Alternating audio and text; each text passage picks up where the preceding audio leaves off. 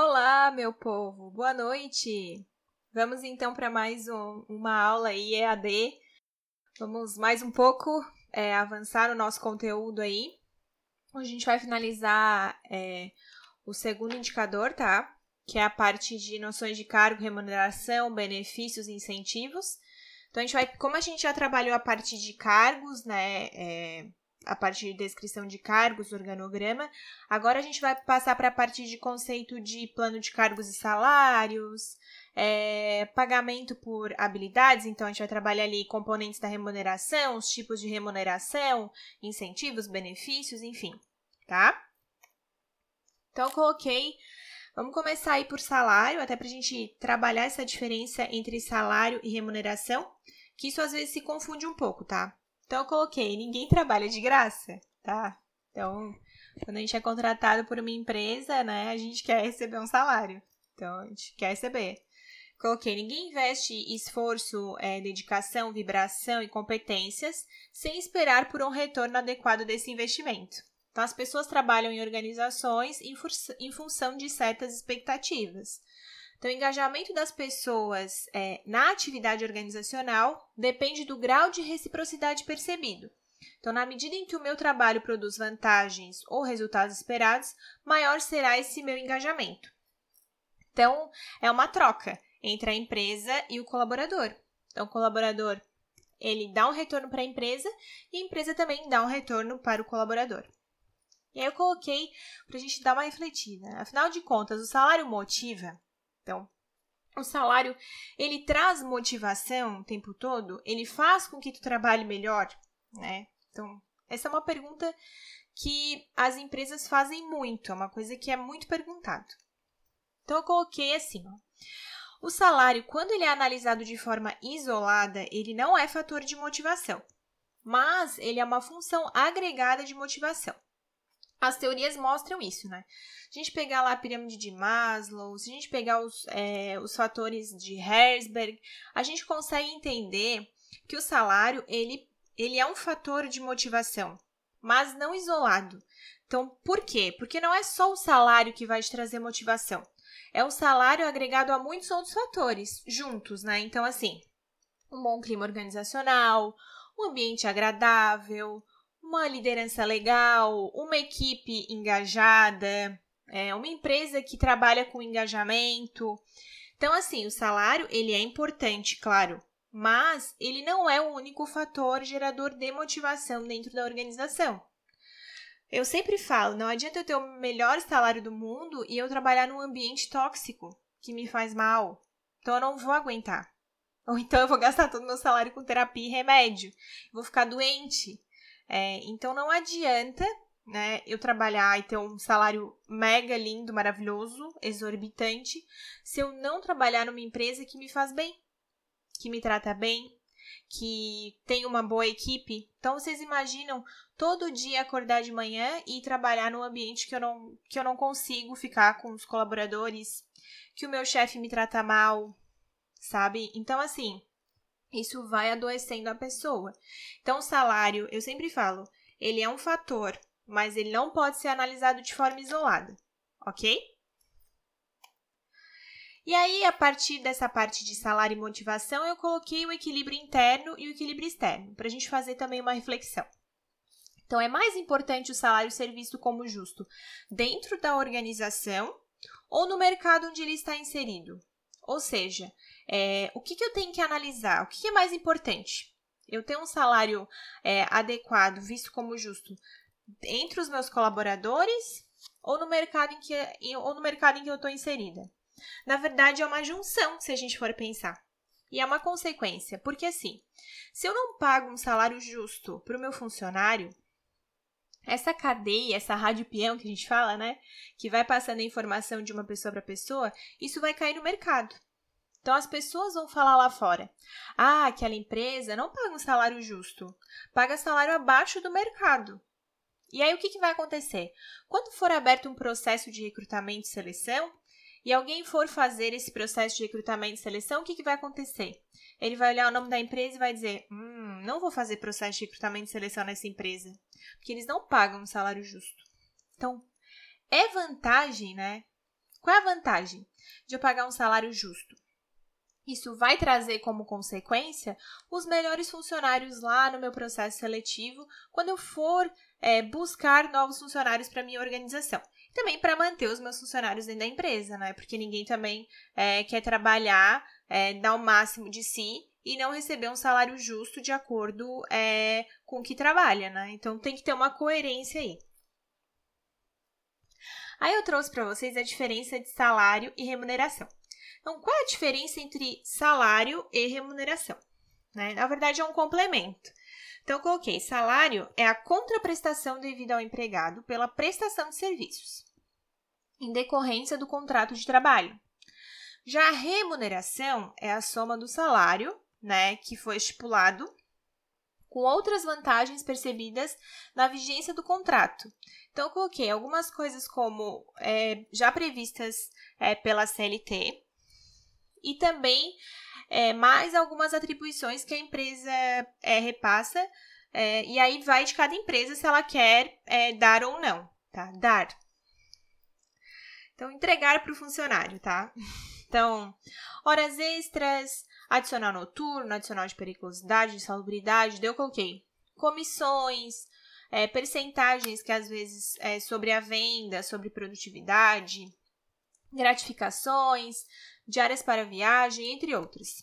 Então, essa é a diferença básica entre o salário e a remuneração. Aí eu coloquei os tipos de remuneração. A principal é fixa e variável, mas existem algumas outras também, tá? Então, coloquei remuneração fixa ou variável.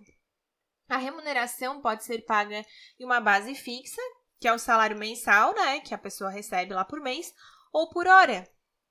Tem gente que recebe por hora ou ainda variar conforme critérios previamente definidos, aí como metas e lucros da organização. Desempenho ou tempo de empresa.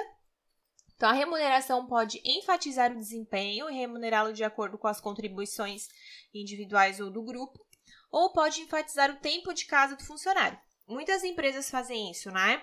Aumentam o salário conforme o tempo que a pessoa está na empresa. Existe isso bastante. É, existem algumas empresas que fazem plano de carreira. É, conforme a pessoa vai crescendo, ela vai recebendo, vai recebendo mais. Mas assim, algumas empresas, elas às vezes a pessoa fica no mesmo cargo por muito tempo e ela recebe algumas bonificações, aumento de salário, pode ser uma porcentagem ou um valor, um valor em cima do salário. Então isso acontece bastante nas empresas, até para é, manter o funcionário dentro. Isso acontece bastante. E aí eu coloquei remuneração aberta ou remuneração confidencial. Então, os funcionários podem ou não ter acesso à informação sobre a remuneração de seus colegas. Então, algumas empresas abrem os salários e algumas não. Remuneração do cargo ou remuneração das competências. Então, a compensação pode focalizar como um cargo contribui para os valores da organização, ou como as competências da pessoa contribuem para a organização. Então, muitas empresas já começaram a trabalhar o pagamento, pagamento por competência, né? Isso que a gente vai ver um pouquinho depois. Aí coloquei novos sistemas de remuneração. A base para a determinação do salário está mudando da posição para o desempenho e do status para a contribuição, ou seja, o quanto eu contribuo para o desempenho da minha empresa. Qual é a minha contribuição? Isso acaba influenciando na remuneração desse funcionário. Então, quais são as tendências das novas formas de remuneração?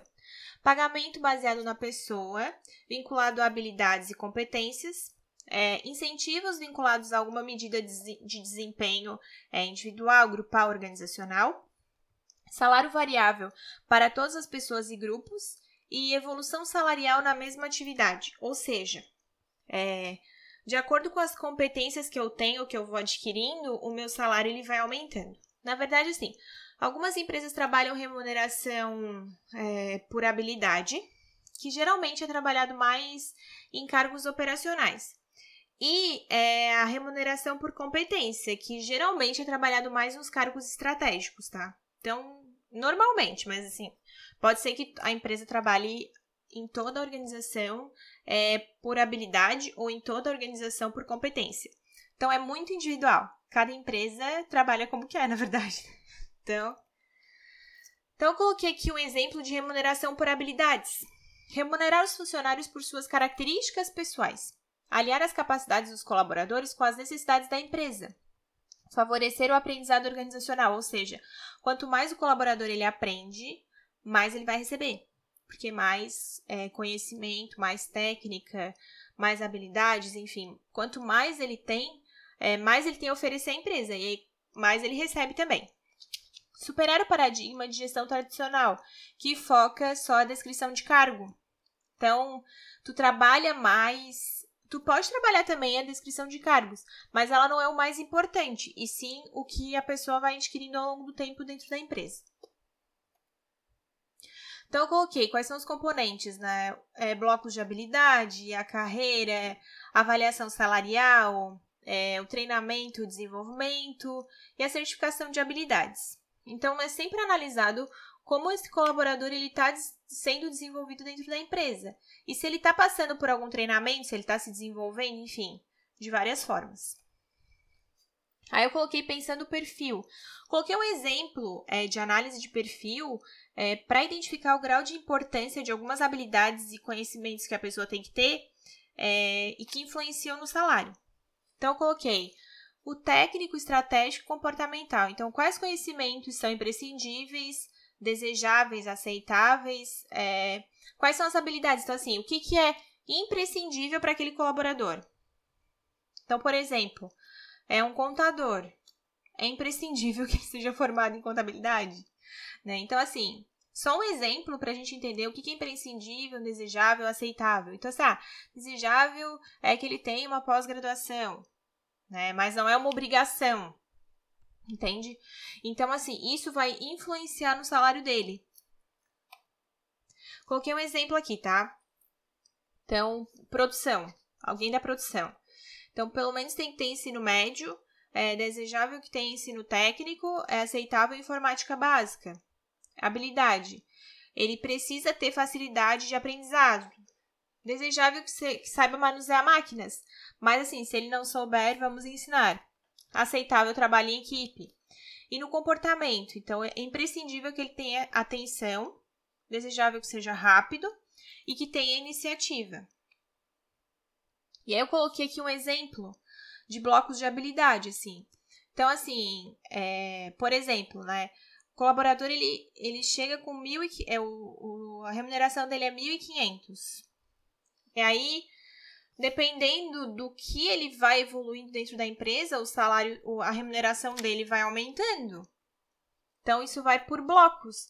Existe uma amplitude, ou seja, um crescimento de salário a partir é, do que ele está desenvolvendo dentro da empresa. Só para vocês entenderem, tá? Então, tem várias amplitudes. E aí, o salário dele, por exemplo, de 1.500 pode chegar a 2.150. E isso tem que ser trabalhado em cada cargo, quando tu trabalha competência, habilidade. E aí, eu coloquei aqui, até para a gente diferenciar, é, qual é a vantagem do sistema tradicional de remuneração, que é o que a maioria das empresas trabalha porque é algo trabalhoso trabalhar é, remuneração por competência. É, é, trabalhoso, mas é interessante para o colaborador e é interessante para a empresa também, porque faz com que o colaborador ele queira crescer mais. Então, permite comparação com outras empresas, permite controle centralizado do sistema de pagamento, que garante alinhamento dos salários em todas as divisões, filiais, unidades de um grupo. Então, assim, quanto maior a empresa, mais difícil de fazer é, remuneração por competência. É, porque é muito trabalhoso, mas vale a pena. E a equidade interna facilita a movimentação de pessoas de uma parte para outra da organização, porque fica muito individual. Eu preciso trabalhar aquele indivíduo. Então, dentro daquele bloco de competências, o que esse colaborador tem, o que ele tem para agregar, até qual salário ele vai chegar. Às vezes, dependendo, não vale a pena manter aquele colaborador na empresa, por exemplo. Né? E ali embaixo eu coloquei o, um calculador que faz o cálculo do salário do funcionário. Na verdade, ele mostra o custo do funcionário dentro da empresa. É mais porque na semana passada eu passei para vocês que ia mostrar. Então, tem esse calculador que faz automático. Beleza?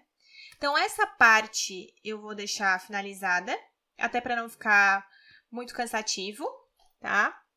E daqui a pouco, no próximo vídeo, é, eu finalizo a disciplina, passo o exercício e faço uma pequena revisão para a prova, tá bom? Beijos!